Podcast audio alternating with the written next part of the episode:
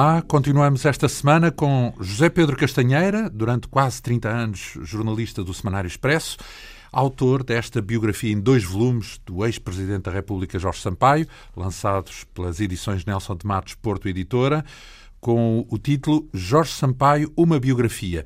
Estamos a passar em revista o segundo volume. Na semana passada lembrámos a eleição de Sampaio no primeiro mandato como Presidente da República a resistência que enfrentou no próprio PS, com muitos outros nomes a serem lançados como candidatos alternativos, acabou por vencer a corrida, com perto de 54% dos votos. Ficámos naquele ponto em que Jorge Sampaio, logo no início do mandato, foi sujeito a uma operação ao coração. Que consequências é que teve nessa altura para o trabalho como presidente? Bom, a cirurgia ao coração obrigou uma alteração completamente inédita na política portuguesa, que foi a nomeação de um Presidente da República interino.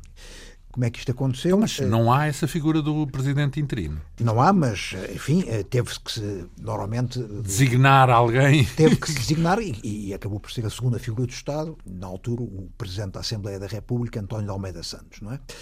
A decisão, naturalmente, que passou pelo Tribunal Constitucional, digamos que é é uma formulação prevista na própria Constituição, embora não esteja prevista, não há, não há o cargo de vice-presidente, como por exemplo existe nos Estados Unidos ou no Brasil, não é? Mas como é que esta história hum, surgiu? Um mês depois da posse, Sampaio deu entrada no Hospital de Santa Cruz para ser sujeito a uma bateria de análises ao coração. É? Dias antes, o coração tinha disparado de uma forma absolutamente hum, incontrolada muitíssimo acelerada, após uma reunião, uma audiência, uma reunião de trabalho no Palácio de Belém com o governador de Macau, o general Rocha Vieira. É? Foi uma reunião que se prolongou por eh, meia dúzia de horas, muito tabaco à mistura, cerca de 10 cafés eh, foi quanto eh, o então presidente Sampaio não bebeu. Que, tenha, que tenha tido um é, problema no coração com essa dose de cafeína. Uma reunião muito, muito estressante, porque eles nunca se deram bem, Sampaio e Rocha Vieira, e nessa reunião o governador de Macau considerava cada pergunta que o presidente lhe fazia como uma espécie de intrusão ou de crítica à forma como ele estava a governar o território de Macau. Não é? Sampaio lembra-se dessa reunião como uma das reuniões mais tensas que teve na sua vida. E a verdade é que depois dessa reunião disparou uma forte arritmia, quase uma fibrilhação auricular, e foi entendido, e bem, que ele deveria encostar. Ser internado, pronto. Numa primeira fase para análises, e percebeu-se que Bom, tinha ali um sério problema cardíaco. Não era novo, não, não era a primeira vez que havia sinais. Quando ele foi à inspeção médica para ir para a tropa, no final da licenciatura em Direito, foi detectado imediatamente uma anomalia do foro cardíaco que foi o suficiente para o dispensar do serviço militar obrigatório. Estamos a falar de uma altura em que ainda não havia a guerra colonial, não é? Mais tarde, já entre os 35 e 36 anos, ele teve um problema que o levou a ser observado no Hospital de Santa Marta, onde foi detectada uma insuficiência da válvula mitral. Ora bem, durante a campanha eleitoral para as presidenciais, essa debilidade cardíaca fez-se, revelou-se mais uma vez, não é? E houve até um momento em que os médicos que o acompanhavam, o irmão, o Daniel Sampaio, psiquiatra, o José Gameiro, eh, também psiquiatra, mas sobretudo o cardiologista Ciabra Gomes, acharam que deviam fazer uma pausa e refletir sobre o estado de saúde de Sampaio. Para eles, eh, em particular para o cardiologista, era já claro que Sampaio teria que ser mais cedo ou mais tarde sujeito a uma cirurgia e fizeram, eh, refletiram sobre se essa cirurgia devia ser antes ou depois das eleições. Optaram por eh, adiar essa inevitável cirurgia, mas isso fez com que, durante a própria campanha eleitoral, a instabilidade cardíaca já se manifestasse ele fez a campanha sempre sob grande stress e sob enorme cansaço e percebeu-se que a causa essencial desse cansaço eram as suas dificuldades cardíacas. Só que essas dificuldades não eram conhecidas em toda a sua extensão. Foram as análises que ele fez no Hospital de Santa Cruz que revelaram. Portanto, foi diagnosticado um prolapso da válvula mitral. Que passou a ser, a pertencer ao vocabulário de, da comunicação social, o prolapso. É verdade.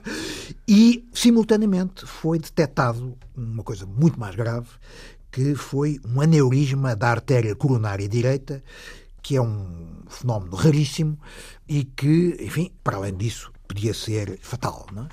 E, portanto, esta malformação aconselhava, obrigava mesmo a que eh, fosse feita uma cirurgia o mais rapidamente possível. Esta situação lançou um debate muito interessante que foi sobre o estado de saúde dos, dos estadistas, não é? Sobretudo sobre o direito ou não do público, isto é, do, do, dos cidadãos eh, saberem como é que está um cargo, uma pessoa que ocupa um cargo tão e, relevante. Exatamente, não é? E então foram referidos dois casos extremos, não é? Ambos presentes da República, não é? E houve uma, um grande debate sobre isso. O primeiro caso, talvez mais conhecido, foi o do presidente francês François Mitterrand, que, quando foi eleito, em 1981, se a memória não me falha, já tinha um cancro na próstata. E os médicos eh, e o Palácio do Eliseu e o staff eh, esconderam, é? esconderam sempre a existência desse cancro na próstata. É? Ele morreu praticamente a seguir ao mandato, não é? Morreu, ele, Dias ele depois, não é? Morreu uns meses depois do termo do mandato, uhum. não é? E, portanto, a política em França foi a do secretismo total, não é? Só na fase final, quando era impossível esconder, uhum. é que finalmente foi reconhecido que o presidente Mitterrand sofria de um cancro na próstata. Portanto, estamos a falar de uma colossal mentira de Estado que foi alimentada durante anos e anos, não é? Um outro caso foi o do Brasil. No caso, eh, estamos a falar do Presidente da República, Tancredo Neves, em que uh, sabia-se que ele tinha um grave problema do foro gástrico e uh, era inevitável a operação, só que os médicos, com acordo e com a autorização do próprio, então ainda candidato à presidência da República, Tancredo Neves, foram adiando até o limite a necessária e a indispensável cirurgia. cirurgia. Acontece que Tancredo Neves foi operado na véspera da tomada de posse e acabou por morrer no bloco operatório. Não é? E Tancredo Neves não tomou posse. Foi eleito na famosa campanha das diretas, diretas já 1985, não é? a transição da ditadura para a democracia. É? Foi tarde demais, no fundo. Foi tarde demais. Foi o grande vencedor então, das eleições. digamos que estamos aí com dois extremos, certo? Um não diz nada a ninguém, o outro diz, é, mas é adiado, sobretudo, não é? E ao ser adiado já é tarde demais. É uma coisa espantosa como é que Tancredo Neves, uma das figuras mais populares da política brasileira, não é? Eleito pelo povo brasileiro para Presidente da República, o seu primeiro presidente eleito. eleito democraticamente, não é? E que acaba por não tomar posse porque morre na véspera do bloco operatório, devido a uma decisão médica, certamente, mas com a conivência política, de adiar até o limite essa cirurgia. Bom, no caso de Sampaio, nada disso aconteceu, felizmente. Teve que, em todo caso, tomar uma decisão, foi quem é que o iria operar, não é? Foram selecionados três nomes, em particular o nome de João Queiroz e Melo e de Manuel Antunes, foram os dois principais. Eh, Manuel Antunes de Coimbra. Antunes, exatamente, um, um, homem da escola sul-africana, inaugurada pelo famoso professor Barnard, não é? enquanto que Queiroz e Melo era um homem do Hospital Santa Cruz, especialista na cirurgia das válvulas, e que trabalhava, ao fim e ao cabo, a dois passos de Belém, no hospital de que Sampaio era utente, não é? E Sampaio acabou por escolher Queiroz. Manuel Antunes não gostou nada. Não gostou nada, achou que devia ser ele o escolhido para o operar. Deixou, inclusivamente, falar com.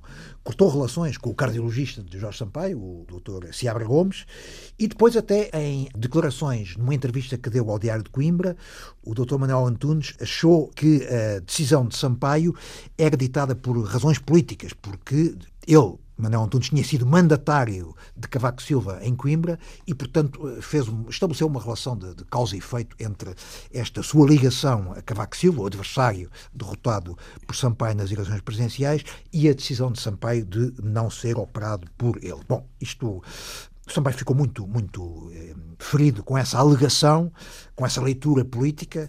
Bom, em todo caso, a operação foi marcada e foi realizada a 27 de julho Porquê julho? Porque Sampaio achou que devia aproveitar o mês de agosto para a convalescença, era o período normal de férias, férias estivais, e, portanto, para não prejudicar muito a vida política do país. Em todo caso, ele, tendo que ser operado e havendo óbvios riscos em qualquer cirurgia, mas em particular é uma cirurgia ao coração, estamos a falar de uma cirurgia de coração aberto, não é? que demorou quatro horas e na altura eh, uma cirurgia ao coração é sempre arriscada, evidentemente. Sim, claro. Mas há 20 23 mais anos, ainda, sim. Eh, era ainda mais arriscada, uhum. não é? Uhum.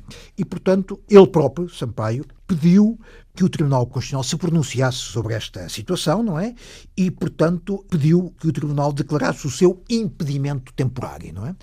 O Tribunal fez, foi a única vez que, enfim, tomou uma decisão desse género, género não é? Uhum. Felizmente. E, portanto, declarou o Presidente da República interino, o então Presidente da Assembleia, António de Almeida Santos, que, por sua vez, foi substituído pelo vice-presidente da Assembleia, o poeta e socialista Manuel Alegre. Não é? Almeida Santos, portanto, passou a ser o Presidente da República durante o período de impedimento, mas para desdramatizar a situação, acabou por não ir para Belém, não é? E, aproveitando as suas férias, transferiu-se calmamente para o seu solar em Lagoaça, na aldeia de Freixo de Espada à Cinta, que durante um mês passou a ser a capital, a, a capital política do país, não é? A cirurgia decorreu bem, durante quatro horas, eh, foi corrigido a válvula. O que é que é esta milagrosa válvula St. Jude? É, foi a, milagro... foi a, válvula, é a designação da válvula, portanto, que foi instalada Válvula artificial. Uma portanto. válvula artificial, metálica, que corrigiu o, problema cardíaco que Sampaio eh, tinha. A convalescença decorreu depois no Forte Catalazete, em Santo Mar do Eiras, não é? E pronto. Eh, Quando é que ele retomou, coisas, então, a presidência? Um mês, um mês e meio depois, retomou a presidência, tudo decorreu no melhor, enfim, dos ambientes. Não foi um verão quente, portanto, tudo pacífico. Não, foi, foi um não haveria de ter os seus, a sua cota parte de complicações políticas. É verdade, mas não. Dentro mas e fora não, do verão. Mas não esse verão de 1996, não é? Ora Sampaio bem. viria ainda a ser visto, eh, a recorrer por três vezes aos serviços hospitalares, mas por causa dos seus eh, conhecidos problemas de pele. Sampaio tem é ruivo e os é ruivos ruivo, são assim. É verdade, por três vezes teve que ser internado, sempre por problemas de pele, mas sempre de acordo com a mesma regra. Serviço público, Serviço Nacional de Saúde, Hospital Público. Uhum. Ora bem, porque nem sempre foi o caso com as presidências. Falamos agora de uma das funções que é fundamental e que vai ter muito que falar, porque eh, durante as presidências de Jorge Sampaio passaram por ele governos que foram marcantes e que recheados de casos. Podemos começar com o governo de António Guterres, porque era o primeiro-ministro da altura, não é? Ora, eh, exatamente. Na altura, quando Sampaio foi, quando tomou posse, já no governo estava como primeiro-ministro António Guterres, não é? Tinha ganho as eleições de outubro, com quase maioria absoluta, eh, e, enfim, portanto, ao tomar posse, já encontrou o governo socialista em pleno. Durante sua, os seus dois mandatos presidenciais, durante os dez anos que Sampaio esteve à frente da presidência da República, lidou com cinco governos não é? e quatro primeiros-ministros.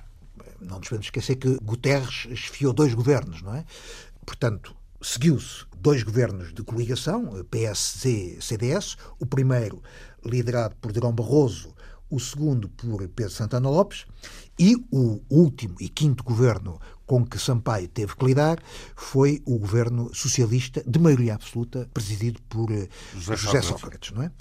Portanto, o primeiro primeiro-ministro com que Sampaio lidou foi o António, António Guterres. Guterres, pertencente ao mesmo partido, conheciam-se há muitos anos. Na oposição há também uma mudança relevante? Há muitas mudanças, designadamente no principal partido, o PSD, que durante os 10 anos de Sampaio conheceu cinco presidentes. Fernando Nogueira, Marcelo Rebelo de Sousa, Durão Barroso, Pedro Santana Lopes e, por fim, Luís Marques Mendes. É? Isso já dava muito, já dava um livro, um volume só, por causa dessa, é verdade, dessa relação. É verdade. A convivência, a coabitação de Sampaio com Guterres começou muito bem. Eles pertenciam ao mesmo partido, como se sabe. As reuniões de trabalho habituais eram semanais, ao fim da tarde de quinta-feira, depois do Conselho de Ministros, que se realizava habitualmente na manhã de quinta-feira.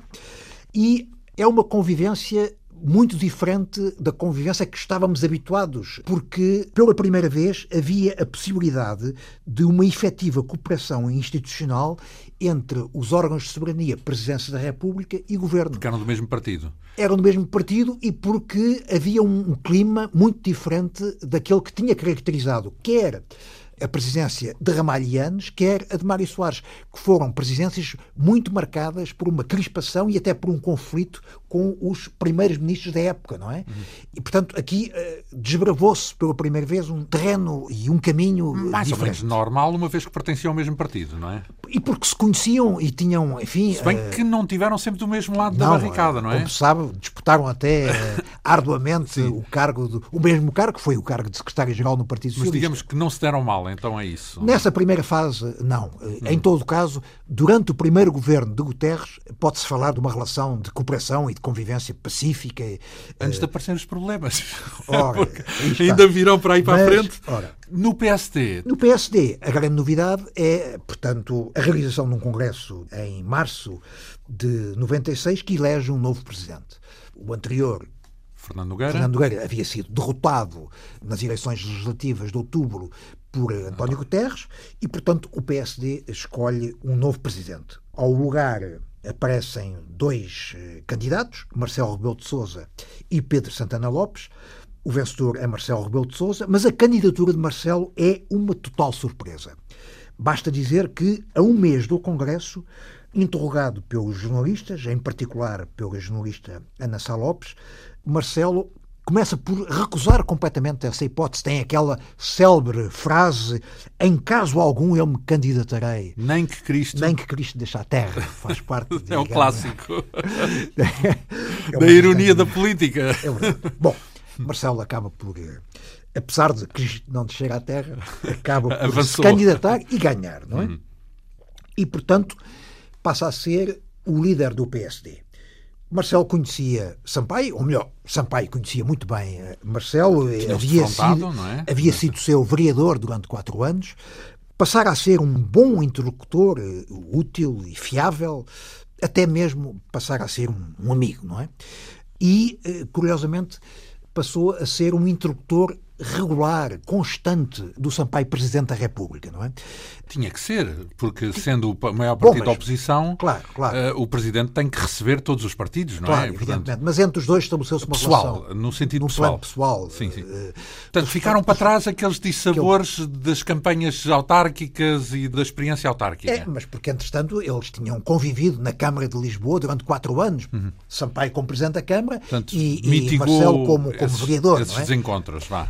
Como presidente do PSD, Marcelo costumava telefonar imensas vezes, com imensa frequência, mas quase sempre à meia da noite. Estamos a falar já de madrugada, não é? Como se sabe. Também é famoso por isso, é, por não dormir. É um, é um não é? Exato. E telefonava para o, o telemóvel de Sampaio eh, e ele passou a, a acostumar-se, não é? E quando o telefone tocava, Sampaio já sabia que, muito provavelmente, era o Marcelo era Marcelo.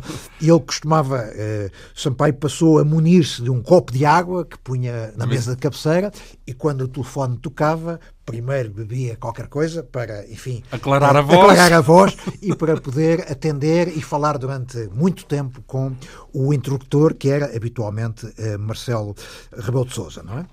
Foi, curiosamente, Marcelo, à frente do PSD, que deu a mão a Guterres. Isto é, já se disse que o governo de Guterres não tinha a maioria no Parlamento. Por pouco. Por é? pouco. Eh, tinha 112 deputados. Eh, para ter a maioria era necessário de 116, não é? Em todo caso, portanto, precisava sempre do voto, ou pelo menos da abstenção, em algumas matérias, em particular no orçamento. O primeiro orçamento do governo de Guterres acaba por passar graças à abstenção do CDS, mas para o orçamento de 97, 98 e 99, quem deu a mão ao governo de Guterres, portanto, quem se absteve no orçamento foi o PSD de Marcelo Rebelo de Sousa, não é?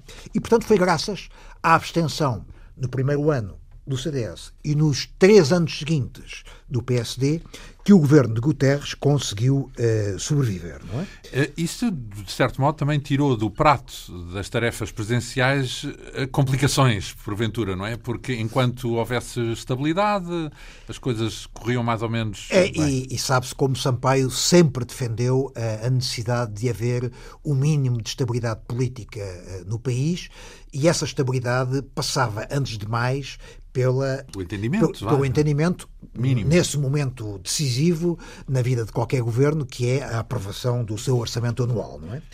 Entretanto, no CDS também houve uma mudança na liderança do partido, não é? No ano de 1997 houve eleições autárquicas. O então presidente do CDS-PP, Manuel Monteiro, teve uma, uma, uma considerável derrota que o levou admitir-se da presença do partido, abrindo, portanto, o caminho à eleição de Paulo Portas, o que viria a acontecer. A eleição de Paulo Portas abre, por sua vez, o caminho a uma futura aliança entre Marcelo e Portas, adotando a mesma sigla, AD, só que no caso de Marcelo Portas, essa AD significava Alternativa Democrática, enquanto a primeira AD de Sá Carneiro, de Sá Carneiro e Freitas do Amaral era a Aliança Democrática. Só que essa aliança sobreviveu apenas durante três meses, no ano de 1999, não é? Há uma querela gravíssima, motivada pelo escândalo da Universidade Moderna, não é? Que envolveu Paulo Portas. Envolvendo portanto... Paulo Portas, que na altura estava uh, ligado à Universidade Moderna, era o responsável pelo seu centro de, de sondagens. Ele viu-se envolvido nesse grande escândalo que levou o próprio Marcelo Rebelo de Sousa a criticá-lo e, bom, é claro que Portas não gostou nada das críticas de Marcelo. Bom. Não podemos estar juntos. No casamento tem e, que. E, e, a verdade é que a alternativa democrática desfaz-se rapidamente, o que obriga à realização de um congresso extraordinário do PSD. Neste caso, temos um candidato único, José Manuel Durão Barroso, que passa a ser o terceiro líder do PSD durante a vigência de Sampaio. Já se disse, o primeiro tinha sido Fernando Nogueira, depois Marcelo Rebelo de Sousa e estamos agora a falar de Durão Barroso. Ora bem, na mesma altura há também, ou entra em cena, uma nova formação política, que é o Bloco de Esquerda, não é? Juntando o UDP, Junta três PSR, formações políticas. E, e Política 21. Uh, o PSR de formação trotskista, o PSR, estamos a falar claramente de Francisco Louçã, a UDP de Luís Fazenda e de Major Tomé. Major Tomé, e uma terceira formação política Política mais 21. pequena, mais recente, a Política 21, que reúne, sobretudo, dissidentes do PCP e cujo nome mais conhecido é Miguel Portas. É? Entretanto, as legislativas são marcadas para 10 de outubro de 1999. O governo Guterres acaba, portanto, de cumprir o seu mandato. É a primeira vez que, na história da jovem democracia portuguesa, um governo de maioria simples consegue cumprir o seu mandato de quatro anos, não é? Sem maioria absoluta, portanto, sem, ou seja, exatamente. porque havia só o precedente Antes, de Cavaco Silva. a tradição a, a, com duas maiorias a, absolutas consecutivas, não é? É claro que Guterres estabelece como meta, embora nunca assumida publicamente, mas dentro do partido, interiormente e nas suas conversas, nos seus diálogos com Sampaio, assume uh, completamente uh, como meta e como ambição a conquista da maioria absoluta. Só que uh, a campanha, ele considera que não necessitará de fazer uma grande campanha eleitoral. Além disso, a campanha eleitoral do ano 99 coincide com o auge do referendo para a autodeterminação do povo de Timor-Leste. Ainda por cima, quase no final da campanha, temos a morte de Amália Rodrigues, com três dias de luto nacional, e talvez por isso o resultado do PS não é tão não corresponde às ambições de Guterres e da liderança e Mas da sua liderança. Como é que uma coisa tem a ver com outra? Esses eventos desmobilizaram. É, há uma, sim, há, há, como que uma há um menor empenhamento do partido e do próprio Guterres na campanha eleitoral, não é? E, por outro lado, temos uma nova formação política a aparecer, que é o Bloco de Esquerda, não é? E, no dia das eleições, a verdade é que a maioria absoluta não é, Fica não é um triz. conseguida por uma unha negra, não é? Porque os 44% do PS permitem eleger 115 deputados, isto é, metade do hemiciclo, não é? Portanto, Falta um, portanto. Falta um, falta um. O PS, Guterres não conseguiu a maioria absoluta, que acaba por ser roubada, entre aspas, pela nova formação política que pela primeira vez se apresentou ao eleitorado, o Bloco de Esquerda, que com 2,4% de votos conseguiu eleger dois deputados. Não é? Portanto, aqui está, bastaria um para que o PS pudesse ter a maioria absoluta. E nessa altura estávamos longe do conceito de geringonça. Ah, muitíssimo. Não era possível conceber. A, a verdade é que a noite eleitoral, que é uma noite que normalmente seria uma noite de triunfo, não é? Porque o PS nunca tinha tido um resultado tão amplo, não é? 44%, 115 deputados. Nas hostes socialistas, a desilusão é enorme. Até parecia Que tinham tinham, perdido. que tinham perdido. Não é? E isso há qualquer coisa na- no funcionamento mais pessoal do próprio Guterres que é muito marcante, não é? Isso é captado pelos seus amigos, pelos seus camaradas de partido, não é? Mas também por José Maria Aznar, que na altura era o presidente do governo espanhol, não é? De direita, do, PP, Partido do Popular. Partido Popular, não é? Que entretanto se tornara muito amigo de amigo pessoal do próprio Guterres e que nas suas memórias, um livro muito interessante, diz, escreve, cito, desde o primeiro momento que fiquei com a impressão que o resultado constituíra uma grande decepção pessoal. E diz Aznar, foi aí que começou a mudar algo de muito profundo na atitude de António Guterres, que viria mais tarde a traduzir-se numa grande desilusão e na sua decisão de se, de se demitir. Depois do embora. pântano, não é? Exatamente. Para evitar aquele meio termo. Para evitar que o país de- caísse no Por causa pântano- no do mau resultado que ainda nas virá nas eleições autárquicas. Nas é? autárquicas. A verdade é que o Presidente Sampaio, em Belém, percebe claramente que o empate a 115 entre o Partido Socialista, Partido Vencedor, e todas as outras oposições vai constituir uma autêntica tragédia. Iria paralisar toda, ou ameaçava, pelo menos, paralisar toda a atividade legislativa, não é? Porque os 115 votos não chegavam para aprovar, fosse o que fosse, a começar pelo próprio orçamento, não é? E, portanto, Sampaio, em Belém, percebeu que ia ser o início de uns anos muito difíceis, o que iria verificar-se, não é? Ora bem, estamos, portanto, o novo governo, o governo Guterres II, que acaba por ser um caso inédito, um inédito absoluto na democracia portuguesa e certamente que um autêntico case study na chamada ciência política, não é? No sentido de ter que construir uma maioria com a diferença de um deputado, é isso? Não, não há. Case study exatamente. em que sentido? Porque não se conhece, nas últimas décadas de toda a história das democracias, um caso em que o Parlamento, como base do poder político e do poder legislativo, tenha estado dividido exatamente ao meio. 115 de um lado, ou, enfim, 50-50. Estamos a falar de metade rigorosa em termos aritméticos. Aritmética, exatamente. Não é? O que virá conferir ao Presidente da República um papel político de muito maior responsabilidade, não é? Porque passará a ser ele o garante, ou o centro, ou o agente da possível estabilidade política. Então é aí que se haveria de mostrar o famoso conceito lançado por Mário Soares da magistratura de influência, não é? Porque ele tem que tentar eh, que Sampaio facilitar. acabará por desenvolver para um outro conceito que é o da magistratura de iniciativa, não é? E que ele próprio teoriza precisamente na tomada de posse do segundo governo de Guterres. Ele aí, nesse discurso, diz que a magistratura de influência, no caso presente de um Parlamento dividido dessa maneira, essa magistratura não é provavelmente suficiente e, portanto, eu serei chamado a desenvolver um outro tipo de magistratura, a que ele designa como uma magistratura de iniciativa. Temos também a complicação, digamos que a oposição percebe eh, a situação periclitante do governo e é por isso que surge uma moção de censura do PSD? Ora, porque entretanto, como já disse há pouco, no PSD e no CDS as coisas mudaram. Mudaram muito, não é?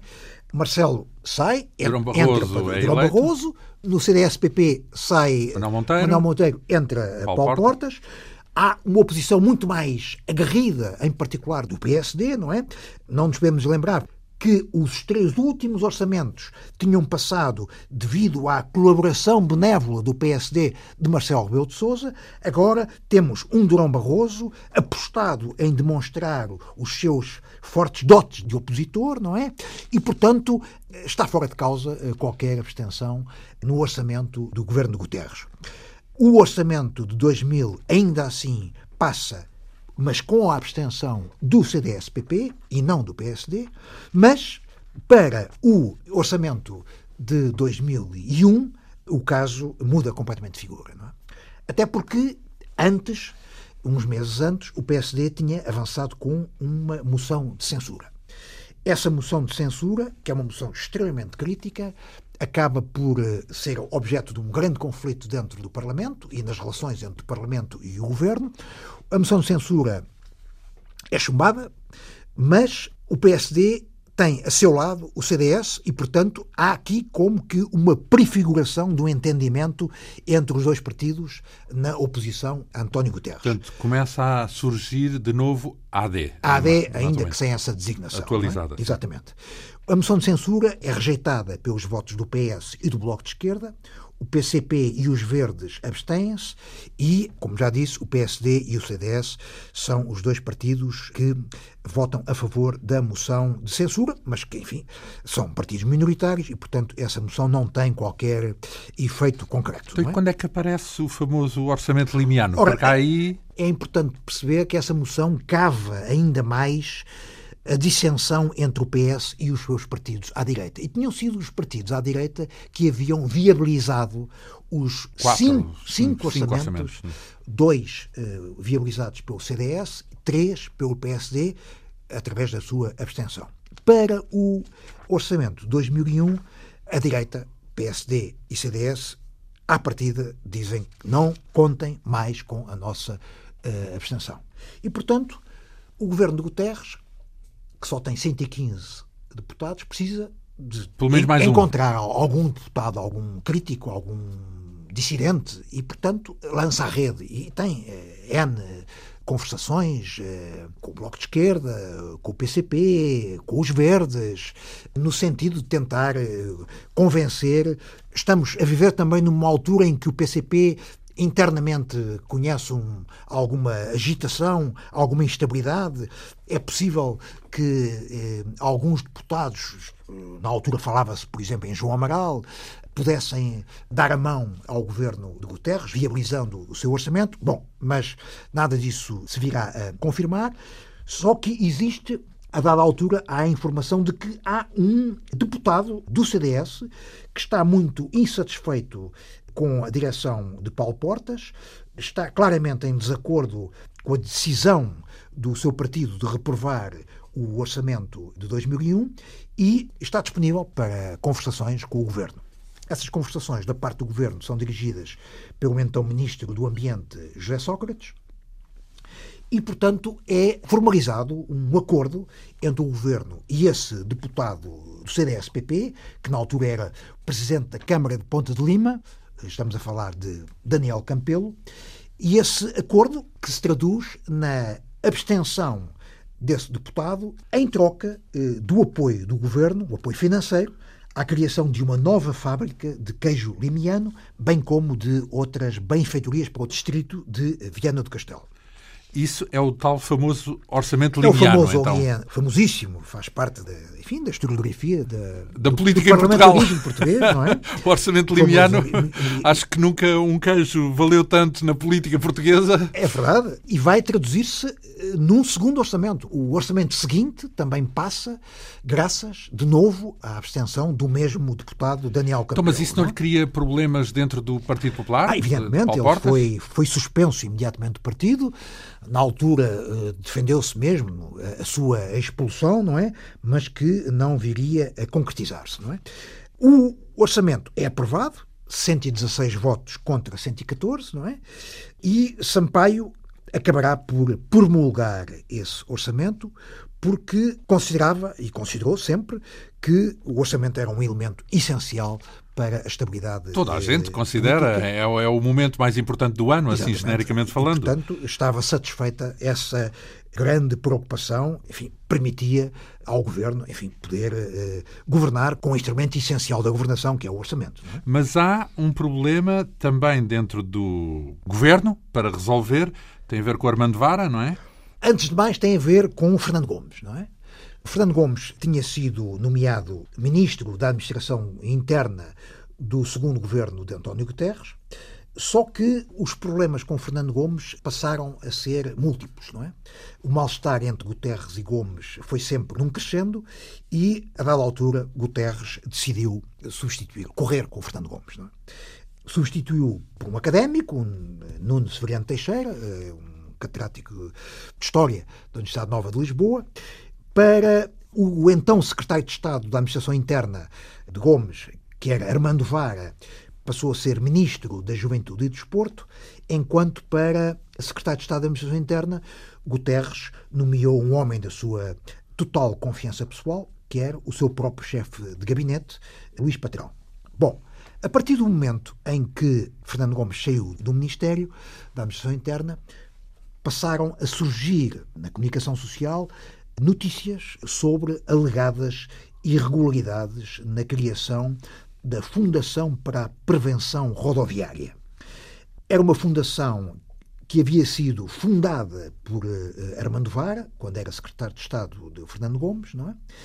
Portanto, era uma entidade privada, financiada por dinheiros públicos e que se destinava a promover campanhas de prevenção rodoviária. Bom, gerou-se um ambiente de desconfiança e de acusações, de suspeições, envolvendo eh, Armando Vara e o seu sucessor Luís Patrão, acusados ou suspeitos de favorecer clientelas partidárias. Criou-se uma comissão parlamentar de inquérito, a questão uh, arrastou-se. Bom, e a pressão parlamentar, política e, sobretudo, mediática levou Sampaio a pressionar Guterres no sentido de demitir Armando Vara. E também Luís Patrão. Certamente, mas o Luís Patrão, neste caso, acaba por ser apanhado por arrasto, por arrasto, digamos assim. É? Bom, Guterres, portanto, avança para a admissão de Vara e também de Patrão, mas Fernando Gomes também é praticamente obrigado a renunciar ao posto de embaixador na OCDE. E, na altura, Guterres é implacável e cita um conhecidíssimo chavão Roma não paga aos traidores. Isso significa uma ruptura dentro do próprio Partido Socialista. Completamente. Enfim, e, grandes estamos a falar de dois homens, Guterres e Fernando Gomes, que tinham sido, respectivamente, o número um e número dois do Partido Socialista, a seguir ao famoso Congresso de 93, que relançou o Partido Socialista para os Estados Gerais e para a sua as vitória maiorias. eleitoral. As maiorias não. a primeira maioria sim. Eh, que iria permitir a Guterres formar o seu primeiro governo, ainda que minoritário. Portanto, aqui estamos com essas complicações todas nos partidos ou, ou no partido do governo quando estamos em cima das eleições presidenciais. Presidenciais. Hum. Vão ter lugar em 2001. Ao contrário das anteriores eleições, que tinham dado vitória a Sampaio, mas em que ele tinha defrontado apenas um candidato, Cavaco Silva. Desta vez, o cargo de Presidente da República é disputado por uh, cinco candidatos. Sampaio, candidato à reeleição, e que defronta quatro opositores. Ferreira do Amaral, apoiado pelo PSD, António Abreu, pelo PCP, Fernando Rosas, pelo Bloco de Esquerda e, finalmente, Garcia Pereira, pelo MRPP. Não se concretiza neste quadro a candidatura que havia sido muito falada nos mídias do general Rocha Vieira, que havia acabado o seu mandato de governador de Macau. Para diretor de campanha, Ferreira Amaral, que é, digamos, o principal adversário de Sampaio, escolhe um homem que se chama Feliciano Barreiras Duarte e que virá protagonizar o principal caso da campanha presidencial, não é? Nomeadamente? É uma célebre entrevista ao Jornal Diário 24 Horas em que acusa Sampaio de ser, imagine-se, a cabeça do povo socialista, não é? Barreiras Duarte, portanto, o diretor da campanha, acha que os socialistas dominam completamente o país. Dominam a presidência, dominam o governo, a maioria das câmaras, dominam a Fundação Gulbenkian, dominam a Cruz Vermelha Portuguesa e, portanto, em todo este quadro, ele vê Sampaio como a cabeça de um povo, só não lhe chama mafioso, mas, digamos, eh, está claramente subentendido. Sampaio ficou de tal forma ofendido que apresentou uma queixa à Procuradoria-Geral da República, no sentido de, enfim, atalhar esta calúnia infame e esta infâmia, não é? E esse processo irá decorrer até um momento que iremos falar mais à frente, que é a altura em que Durão Barroso é convidado a formar governo, não é? Quem é o mandatário já agora de... O mandatário de, de Sampaio, Sampaio. é um homem conhecido, muito conhecido, nome grande da medicina e da academia, é o professor João Lobantunes, um famosíssimo neurologista, não é? E Mas- que muito provavelmente teria sido um dos apoiantes de Cavaco Silva cinco anos antes, não é? Aliás, mais tarde, cinco anos depois, Vai ser vai ser mandatário o também mandatário de Cavaco de Silva. Cavaco Silva nas eleições presidenciais, não é? Sim, o que prova também que esta questão da presidência muitas vezes não é bem política, é quase mais pessoal, porque é um cargo unipessoal, não é? E, portanto, o que conta é a pessoa e aí o cartão partidário, sobretudo nas personalidades que decidem o seu voto, é o que explica, por exemplo, porque é que José Saramago, mesmo tendo o cartão ou sendo claramente associado ao PCP, apoia a pessoa de Jorge Sampaio num, Sem, num cargo sem- político. sem é? esperar que o partido tome essa Quer decisão, dizer, essa uma, uma- uma coisa são partidos e outra coisa são pessoas, não é? Claramente, mesmo falando de pessoas, já se disse em programa anterior que a mandatária nacional de Diogo Freitas do Amaral, à presença da República, em 86, a escritora Agostina Bessa Luís, foi uma das apoiantes da candidatura de Jorge, Jorge Sampaio. Sampaio. Portanto, Exato. eh, O que conta é a relação da pessoa e a e confiança perfil, da pessoa e o perfil, é? político e, e intelectual e cultural, etc. É? Então, Curiosamente, no dia em que Sampaio anuncia a sua recandidatura à presidência da República, a TVI decide abrir o seu jornal nacional com uma notícia, entre aspas, absolutamente singular. Estamos a falar de uma agressão a pontapé ocorrida na véspera entre dois concorrentes do concurso Big Brother, não é? É, é- é Ora, um- que essa. é uma- Então, e. e- e- é, um- é um episódio que faz parte da Então, história mas porque, da porque, TVI. porque, não é? porque apagou a campanha, é isso? Porque teve um efeito Estamos a falar de um- desmobilizador? estamos a falar de um concurso de Sim, de um na altura- televisivo, não sim, é? tudo bem. Bom, a TVI, na altura dirigida por José Eduardo Muniz, considerou que esse episódio era mais importante do que o anúncio de Jorge Sampaio Ah, recandidatura No presidencial.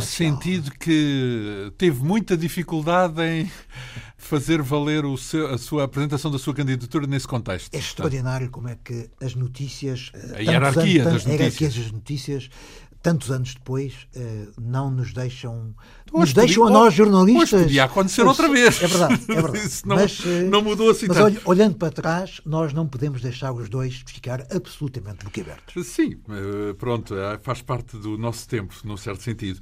Seja como for, imagino que não afetou propriamente o resultado das eleições presidenciais, não é? Não, como claro, sabemos, eh, uma vitória. Sampaio sempre esteve à frente em todas as sondagens, não é? Acabou por vencer folgadamente, teve 55,5% dos votos, contra, não chegou a 35% de Ferreira do Amaral. António agora- Abreu teve 5% dos votos. O candidato comunista foi, na altura, o pior resultado de um candidato comunista em eleições presidenciais. É, é? E até é estranho que não tivesse desistido. Bem, não era preciso, não é? Que Não era preciso. já tinha ganho. Em é? todo caso, quer António Abreu, quer Fernando Rosas, nas presidenciais anteriores, tinham apoiado a candidatura de Sampaio contra Cavaco Silva. Desta vez, Foram autónomos. é? autónomos, eh, enfim, Não, Rosas teve apenas eh, 3%. Agora, dois factos salientes. Primeiro, a abstenção, pela primeira vez em eleições presidenciais, é maioritária. O número de eleitores não chegou a 50%, 9,7%, não é? Ah, era o Big Brother é que era, não era não, quais eleições. E a segunda, o segundo facto a registar é que o único distrito em que Sampaio não ganhou as eleições foi o distrito de Bragança. Curiosamente, era o distrito onde o homem forte do Partido Socialista era Armando Vara, cuja cabeça, entre aspas, havia sido pedida por uh, Sampaio uns meses antes, já falamos disso há pouco, não é?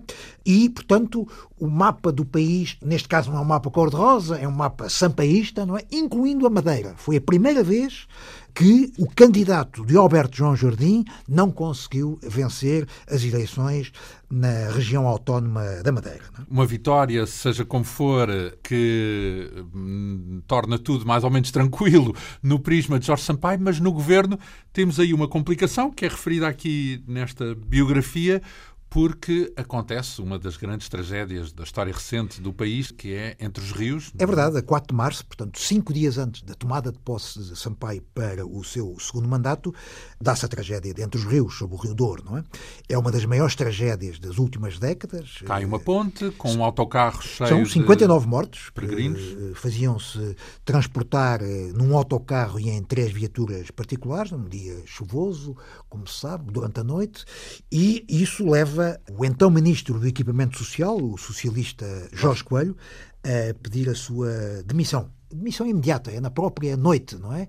Às três horas da madrugada ele. Por, por acaso tornou-se um caso, porque é, muitas vezes depois disso foi evocado um caso exemplar. Ah, ah, como um caso exemplar, exemplar, de alguém que não hesitou e disse não sobrevive é, a isto e, portanto. É um caso de assumir uh, na sua plenitude Antes de tudo, porque ninguém lhe tinha pedido não? ainda. Ninguém a ousara uh, sequer atribuir-lhe qualquer responsabilidade. Nesse momento, é, não era uma coisa que não pudesse vir a seguir, não é? A posterior, mas, não é? Mas na própria noite foi. É, e, e com, ainda por cima, com uma frase que ficou para a história, que é a culpa não pode morrer solteira, não é?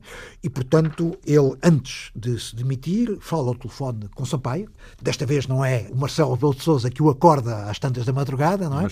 É o Jorge Coelho, através de um assessor de Sampaio, que telefona à noite, às duas, três da manhã, para a casa de Jorge Sampaio, põe-nos em contacto, Jorge Coelho diz o que se passa, dá-lhe conhecimento da sua decisão absolutamente inabalável de se demitir e Sampaio percebe que não vale a pena, não vale a pena contrariar, esboçar eh, algo contra, exatamente, e portanto aceita, eh, bom, não tem que ser ele a aceitar, quem tem que assumir é a demissão é o primeiro-ministro, mas Jorge Coelho demite-se após, na própria noite eh, dessa tragédia, não é?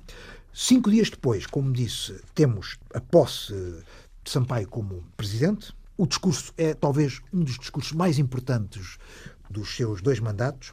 É a defesa e a teorização do magistério de iniciativa, é?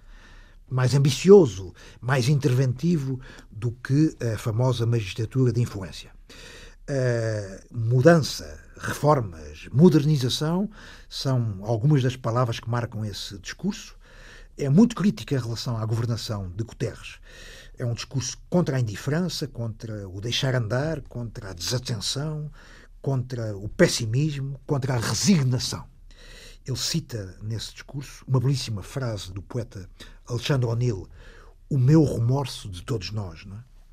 E é claramente visto tendo como principal destinatário desse discurso o próprio governo de Guterres, contra quem é exibido uma espécie de cartão amarelo. A tomada de posse, portanto, em março de 2001. Exatamente. E as eleições são nesse mesmo ano, não é? No é, fim do ano. Antes disso, Guterres ainda terá que passar por um difícil calvário que é a votação do seu orçamento para 2002, o segundo orçamento eh, limiano, porque mais uma vez é Daniel Campelo, o deputado na altura independente que dará o seu voto, ou melhor, a sua abstenção e que permite a aprovação, a aprovação do, orçamento. do orçamento e nas eleições autárquicas de dezembro de 2001 acabam por eh, ditar o fim do governo de Guterres. É o tal pântano que ele considera porque é derrotado o Partido Socialista. Isto porque o PS tem uma grande derrota eleitoral nessas eleições municipais. Perde João Soares à frente de Lisboa, à frente da coligação de esquerda, perde para Santana Lopes. No Porto, Fernando Gomes é derrotado por Rui Rio. Rui Rio. Em Sintra, que é, eh, creio eu, terceiro Conselho do país, Fernando Seara vence contra Edith Estrela. a Edith Estrela. No país, o PSD consegue eleger 142 câmaras contra apenas 113 do Partido Socialista, não é? É claro que o PSD beneficia do facto de ter acordos em muitas autarquias com o CDS, mas eh, num número muito substancial de grandes cidades e capitais de distrito, o PS perde perde sobretudo para o PSD, mas também para a CDU, não é? De tal maneira que o grande vencedor da noite é Durão Barroso, acompanhado de Santana, que é o grande vencedor da capital. É? Hum. Bom, perante essa situação, Guterres, na própria noite eleitoral, pondera em eh, demitir-se. É? Na biografia, eu faço a descrição dessa noite eleitoral a partir de documentação que me foi disponibilizada por Jorge Sampaio, Jorge Sampaio no, no, seu arquivo, não é?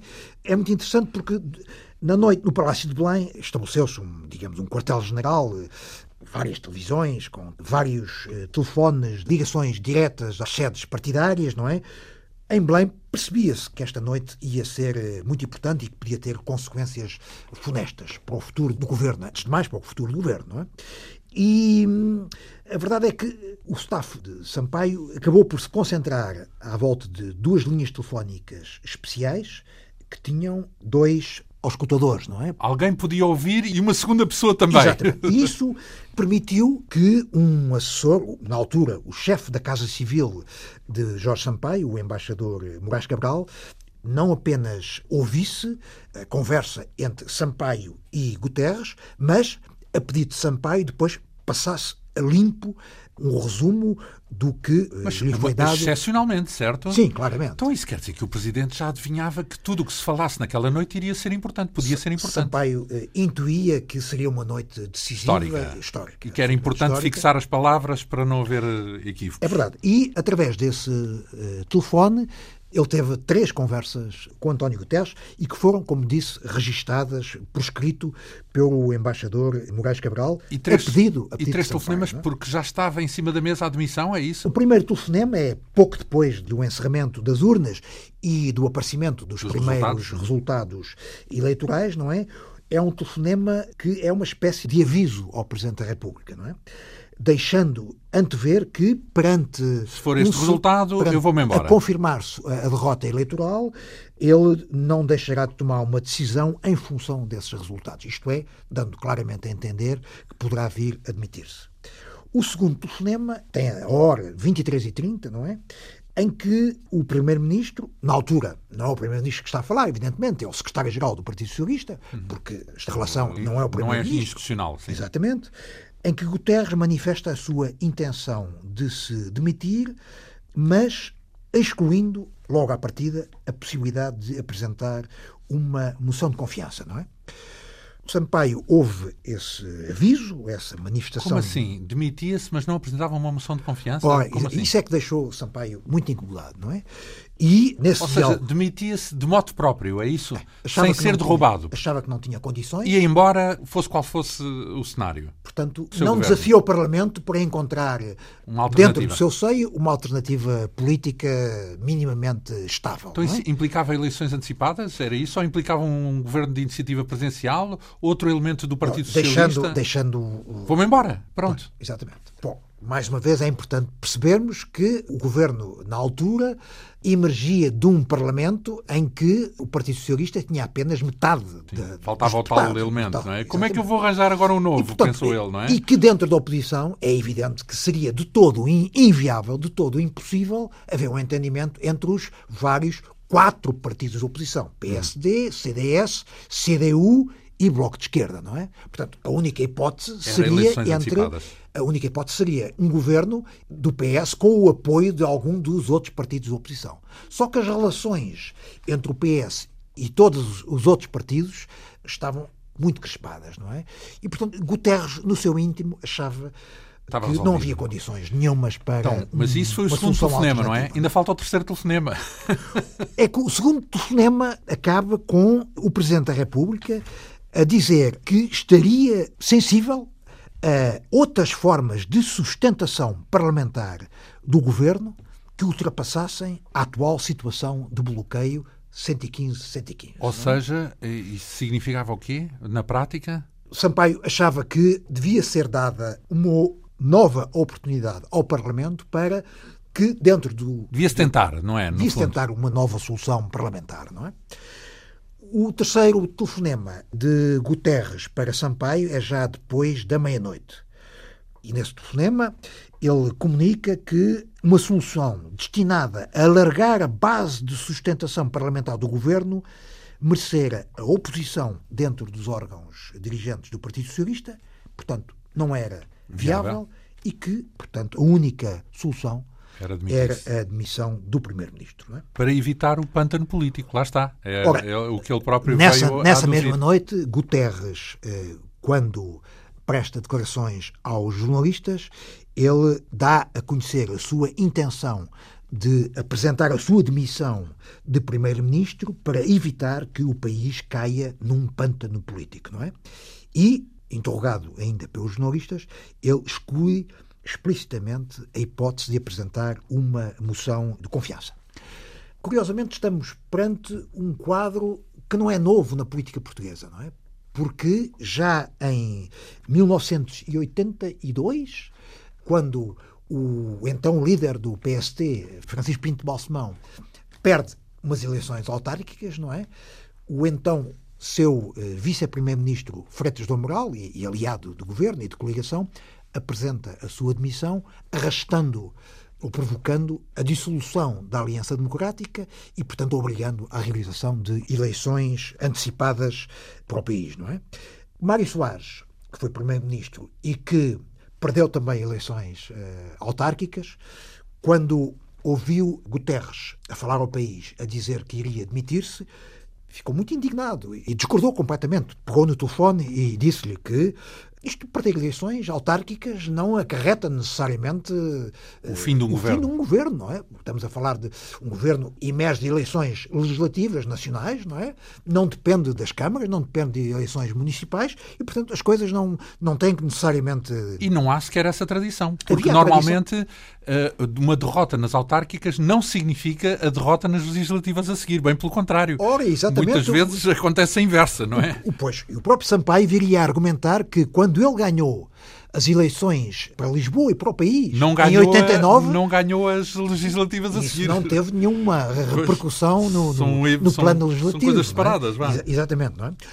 Mais uma vez, citando José Maria Aznar, no seu livro de memórias, não é?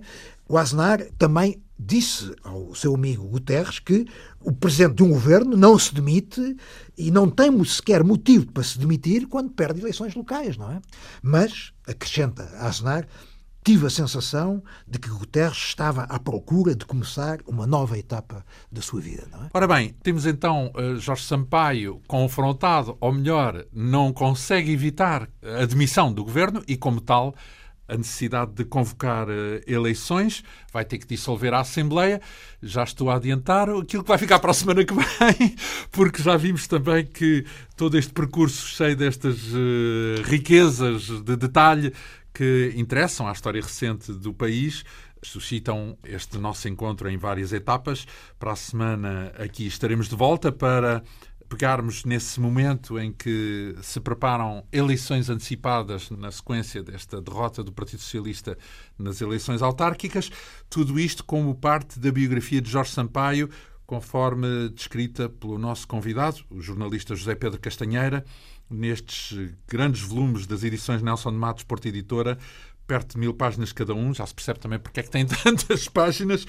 Abordámos então aqui o segundo volume deste livro que voltaremos a abordar na semana que vem. Muito lhe agradeço a vinda aqui à Rádio Pública. A Quinta Essência hoje teve o apoio técnico de Leonor Matos, produção, realização e apresentação de João Almeida. Obrigado pela atenção. Até para a semana.